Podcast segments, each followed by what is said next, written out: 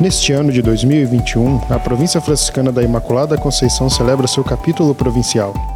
Para partilhar algumas reflexões, nós convidamos a vocês a ouvirem essa série que se chama Juntos que se constroem os sonhos. No nosso terceiro episódio do podcast, nós recebemos Névio Fiorin, assessor do ISER, para falar sobre análise de conjuntura, e também Frei James Girardi para falar um pouco das provocações da Igreja e da Ordem para o futuro. Então, boa tarde, é um prazer, uma alegria estar aqui contribuindo com esse processo do capítulo provincial que está buscando discernir a sua missão evangelizadora. Hoje falamos sobre análise de conjuntura e a conjuntura nacional não é nada favorável a um trabalho com perspectivas positivas. De fato, nós vivemos no país no, sob um signo das crises. Né? O Brasil vive debaixo desse signo das crises, e não é de hoje, já vem de longe. As crises vêm de muito tempo, de longa data, mas elas agora se intensificam e se avolumam e, e, e crescem, crescem muito mais. Nós temos hoje em dia uma crise forte, fortíssima, uma crise, em primeiro lugar, de informação. Primeira crise que nós estamos no momento, que é nova, que nós não conhecíamos, não sabíamos disso, é a crise da informação. Não são apenas as fake news que iludem e enganam o povo, as meias-verdades, as pós-verdades, que são as análises que são vendidas como sendo verdadeiras e na verdade são falsas.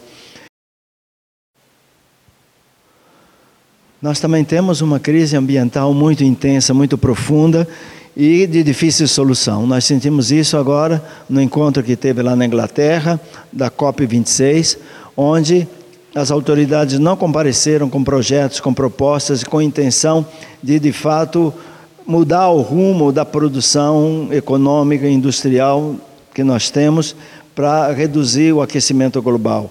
E também não contribuíram com financiamento dos países pobres para que eles possam manter o reflorestamento e recuperar áreas degradadas, enfim, todo esse processo da crise ambiental é muito intenso e muito profundo. Nas nossas queimadas, nós temos muito o que fazer aqui no país, né? Na preservação de nascentes, na preservação de rios, temos muito o que fazer. Temos uma crise econômica também muito, muito intensa e que gera a crise econômica, nem vamos entrar em detalhes, porque a crise econômica tem um lastro tão grande de detalhes, mas ela puxa, ela é responsável, ela é mãe, crise econômica é mãe da crise social. A gente vive uma crise social muito intensa, não só por causa da pandemia, como dizia alguém, não, não vamos responsabilizar os vírus pela fome. A fome voltou, não, não vamos responsabilizar os vírus, né? Tem muitas outras coisas que estão contribuindo para a volta da fome. Essa crise econômica, ela gera também uma crise social muito intensa. Em primeiro, primeiramente, o governo buscou contribuir com auxílio emergencial, com muita dificuldade, com muita luta, não se fala que foi papel importante dos movimentos sociais, que fizeram pressão junto à Câmara, junto ao Congresso, para que o Congresso, de fato, emplacasse aquele auxílio emergencial de 600 reais e o governo acabou aceitando. Foi talvez a melhor coisa que esse governo Bolsonaro fez até hoje, foi isso porque investiu 8, mil, 8 bilhões de reais no auxílio emergencial e, de alguma forma, foi o que salvou a nossa economia até esse período agora porque esses 8 bilhões entraram no comércio, entraram no mercado, entraram nas lojas de materiais de construção, pagando funcionários, pagando empregados, pagando construtores, empreiteiros, enfim, isso manteve a economia de alguma forma acelerada.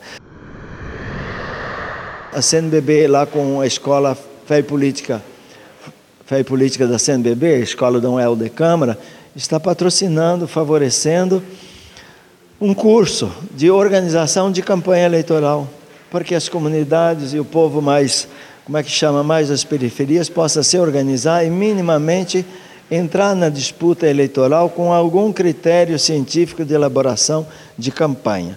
Então, isso a CNBB está fazendo. Eu acho que é uma coisa muito importante. Também estão se expandindo as escolas de fé e política, preparar pessoas para que entrem, interfiram nessa, nesse campo, nesse meio, porque nós precisamos, de fato, independente de quem será eleito para a presidência, a gente precisa fortalecer o Congresso, porque esse Congresso está ruim demais.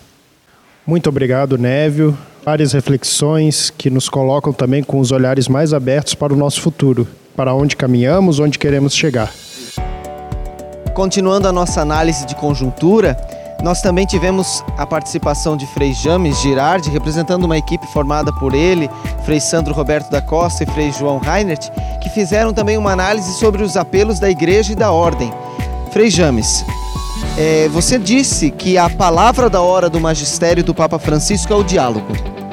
Como então nós podemos dialogar em tempos de polarizações? Sim, de fato, Gabriel, a palavra do Papa Francisco é o diálogo, mas não só a palavra, o gesto, todo o magistério dele, toda, tudo que ele escreve, tudo que, o pronunciamento dele, ele convoca que a humanidade toda se dê as mãos, né? porque afinal de contas habitamos na mesma casa e nós vivemos uma, uma, uma sociedade plural. Plural quer dizer diversa, com diversas culturas, né? com diversos países, com diversas expressões, né, de diversas formas, e aí a gente precisa dialogar. De fato, o diálogo não é um trabalho fácil, é um trabalho árduo. Né, mas temos alguns passos que, que são possíveis para que a gente possa realizar um bom diálogo. O primeiro deles é reconhecer que você não conhece o outro. Às vezes o outro, a outra religião, o desconhecido, a pessoa de outra cultura, é um desconhecido para você. Então você reconhecer isso é um passo importante, porque você vai se interessar em aprender do outro e fazer-se conhecido ao outro.